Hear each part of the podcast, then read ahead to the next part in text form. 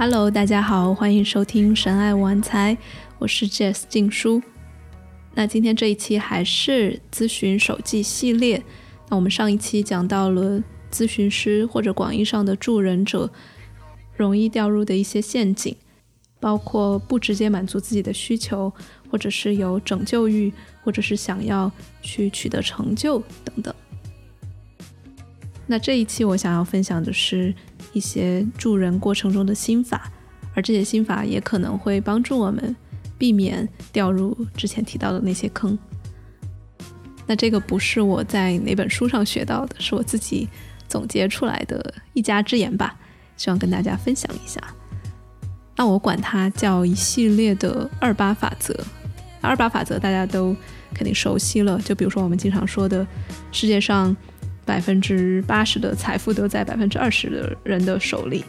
或者是我们经常啊，我们所有所有的用功，然后百分之八十的效果都是由那百分之二十的呃很关键的一些利器所促成的，所以大概就是这样一个二八法则。那我自己在作为一个疗愈师或者咨询师的过程中，也会有这样一些二八法则的体会。所以分享给大家。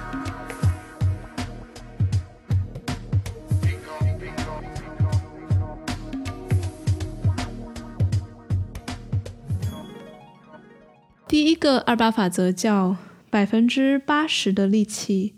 放在自己的身体上，百分之二十用心倾听对方。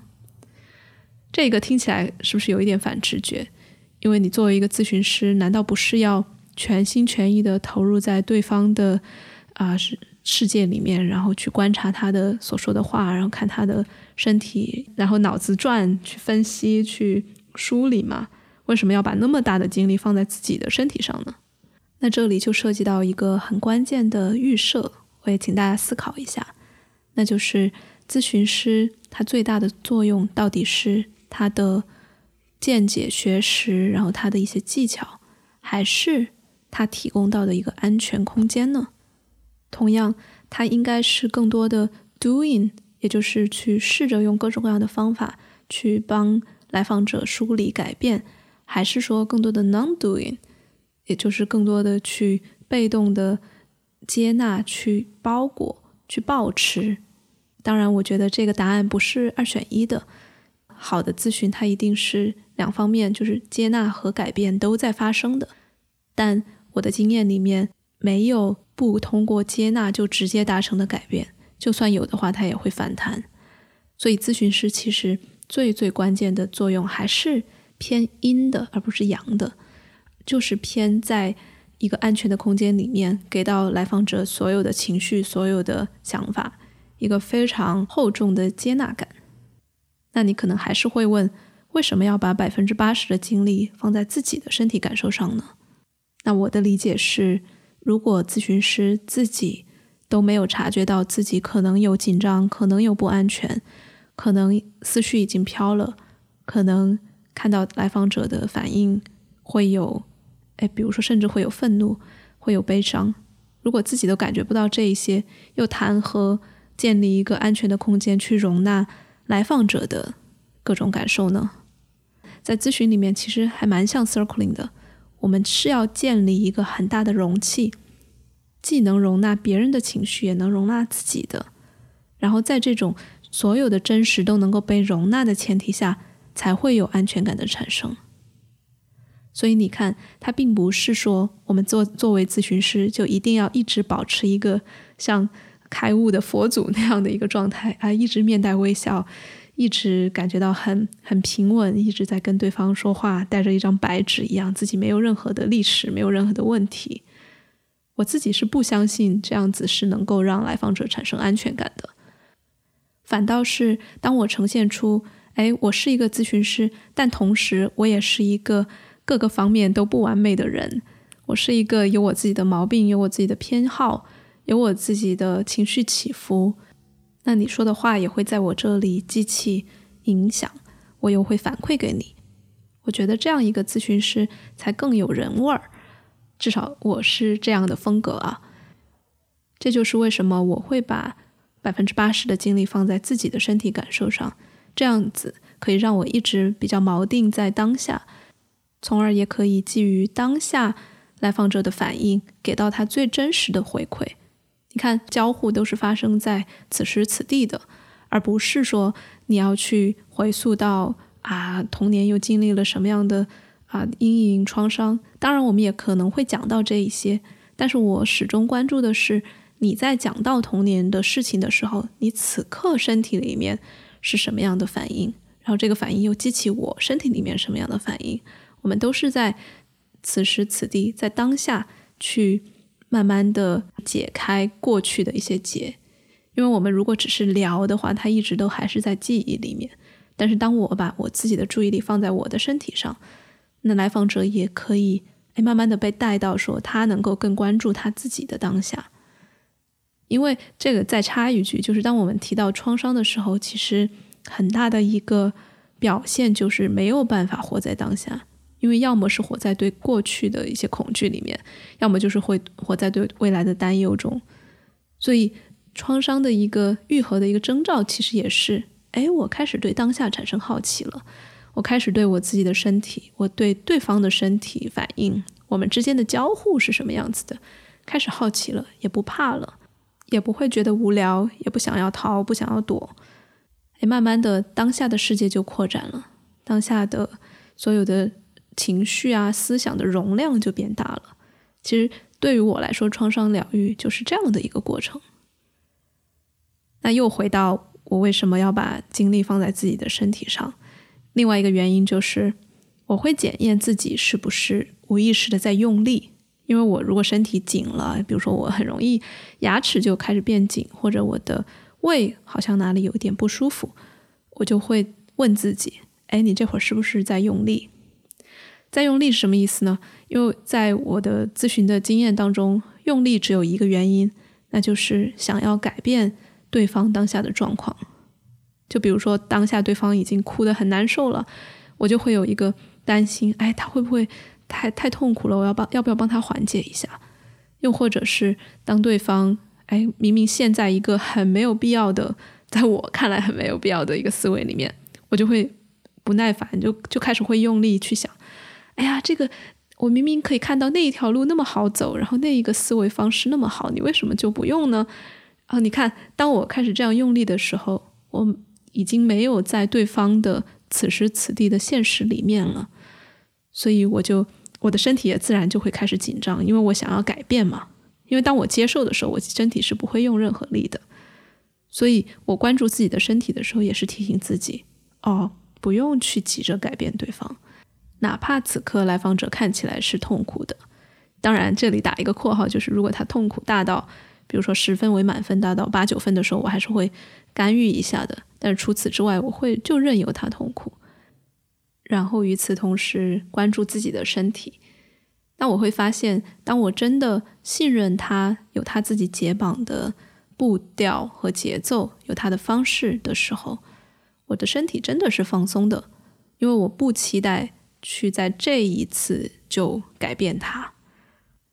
那当然，在这一个法则里面，我剩余的二十分的力气还是会放在对方身上，会倾听他。那这里的倾听就不只是倾听他的，呃，说的是什么，因为我们语言其实只占我们整个表达的可能百分之二十。那我要更多的是倾听他，他的身体，他的呃表情。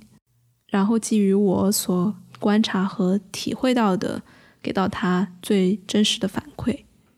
所以这个就是第一个二八法则。那我的第二个二八法则叫百分之八十的时间沉默，百分之二十的时间转述对方。哎，那这一点可能对很多不熟悉心理咨询的朋友会有一点意外，就可能。他们想象中是咨询，就是咨询师讲很多大道理，然后帮他分析，帮他指出一些哎可以怎么改变的方法。但其实就像我前面讲到的，我们要做的其实是保持一个安全的空间。那这个安全很多时候就是来自我们不干涉、不去说话、不去做很多费力的事情。所以，那在这百分之八十的沉默里，我讲的不只是说我沉默，对方就哔哩吧啦一直说，而是我会试着让我自己的沉默也能够带着对方，慢慢的哎减缓下来，把说话的频率和思考的频率慢下来，然后跟着我一起可能多一些沉默，尤其是。我在那一种很喜欢去用脑子讲故事的来访者身上，我会试着捕捉他故事里面一闪而过的那一些情绪。就比如说，他可能讲到，哎，过去一件什么什么啊，跟爷爷奶奶一件事情，然后突然描描述到一个词儿蹦出来，哎，那时候还是感觉挺孤独的。但是吧，那之后就是他就开始讲了，哎，我说，哎，等一下，慢慢一点，你刚才好像提到一个词“孤独”，我们让那一个词。落在心里面，看看是什么感觉。然后我们慢下来，进行几次深呼吸，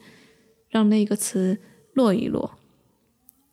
往往这个时候，要么来访者就会突然感觉到很多的情绪涌上来，要么他可能平时习惯了去逃避或者压抑这些感受，所以当我让他慢下来的时候，他会更加的着急，想要去讲下一个故事，或者就开始变得坐立不安。那这些都没有关系，因为都会让我更加熟悉、更加更多的了解。哎，这一个来访者他是什么样的习惯？他有哪一些呃惯有的应对情绪的方式？那另外就是在沉默里，很多人其实是不舒服的，因为我们时常会喜欢去化解尴尬，只要出现了沉默，就会去找话题。那当沉默的时候，对方可能会开始感觉到各种的不安、躁动，又可能会眼神开始飘忽。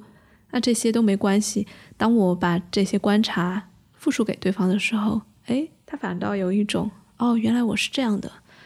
也会慢慢的开始对自己变得打开，然后也对自己身体里面在沉默的时候会发生些什么产生好奇。你看这个其实还是很 circling，有没有？因为我们在 circling 的时候也会。有很多的时间沉默，然后让沉默带出一些我们自己平时都忽略了的情感，然后我们就在沉默中不需要去找话说，而是让话来找我们，就是这样的一种感觉。其实咨询里面也非常好用。那什么叫百分之二十的时间转述对方呢？就听起来好像也没有在做正事儿，就咨询师没有提出很多有有价值的观点吗？所以。这个转述对方也是为了确认对方的安全感，就能够让人感受到，哎，我其实是有被听见的。我说的话，就哪怕转述听起来很生硬，像是在复读机。当然，你不用一字一句的重复啊，但是你一定要可以，嗯，最好是用自己的话再加上自己的理解，帮他复述一遍。我觉得大部分来访者都会觉得，嗯，好像。我说的东西是是重要的，你是在意的。那当然也有人不喜欢这样的重复，就会说：“你赶紧给我点建议啊！”那你看，这个时候还是就对方说的任何的话，都是增进了一丢丢的了解。所以，咨询师带着这样一个心态去面对对方的话或者沉默，都是有很多信息量的。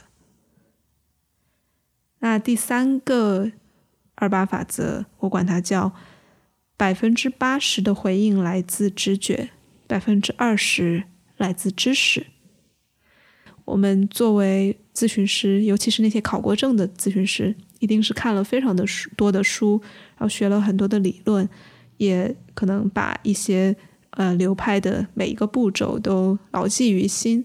那些我管它叫知识。我觉得在真正的咨询的过程中，知识可能真的只占百分之二十。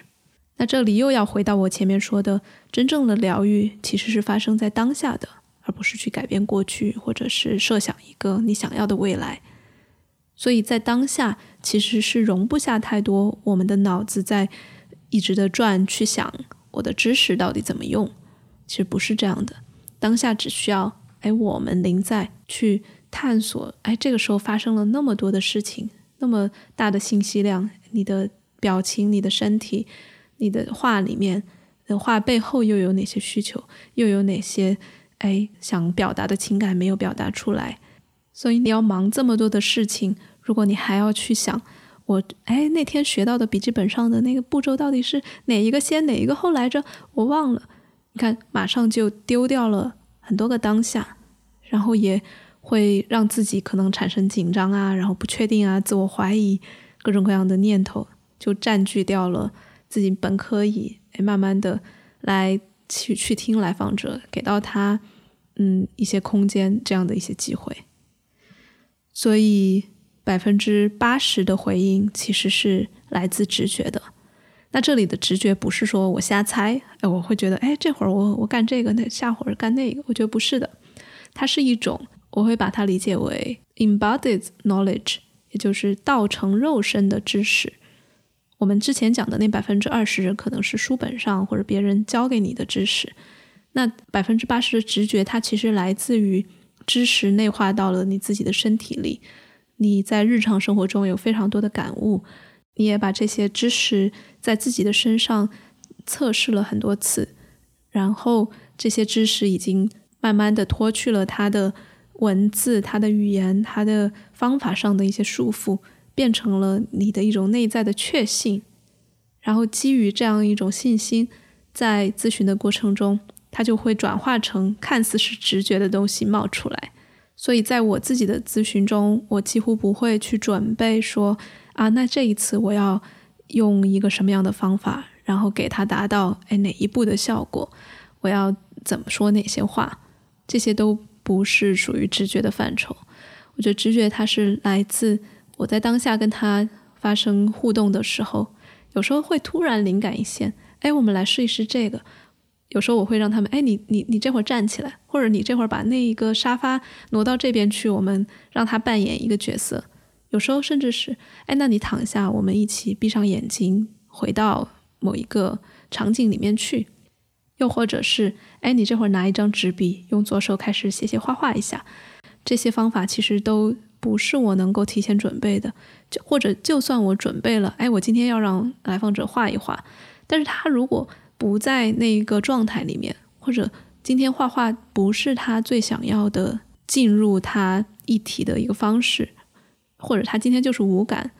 这些可能就会打乱我安排好的节奏。但是当我不安排的时候，哎，今天来访者的状态刚好，或者他刚好的需求就是想要用左手去表达一下他右脑，也就是我们经常被压抑的那一边的一些情绪。那刚好他自己就想画了，所以就是这样子。那可能有的人听到这里会觉得，那百分之二十的知识岂不是学了就等于没有学？我觉得不是的，它能够给到我们的直觉更多的信任感，也就是有时候当我们直觉来的时候，可能不太知道，哎，这个到底好不好用，这个可不可以用？那如果我们有在咨询的之外的时间里面去学习一些别的流派、别的方法的时候，你会觉得，哦，原来这个东西它可能不是那么的特别，或者不是那么的危险，所以会给到自己一些确信。那说到确信，其实我最想讲的还不只是从知识层面给到自己直觉的确信，这个确信有更大的一个范畴，那就是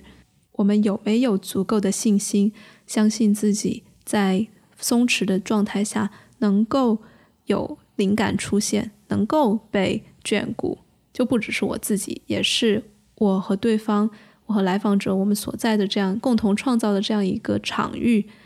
它本身就是有疗愈的效果的，它不需要我去动用特别多的知识，动用特别多的力气。那有这样一个确信，可能是也跟我平时的冥想啊，然后跟灵性方面的连接有关吧。它会让我相信，每一个人所需要的启迪，都会在对的时间，在以对的方式给到你。有可能我来访者需要的启迪。就会经由我的嘴说出一些特定的字眼，让他有一些启发，又或者是那个是瞬间刚好我不说话，才有了那样的启发，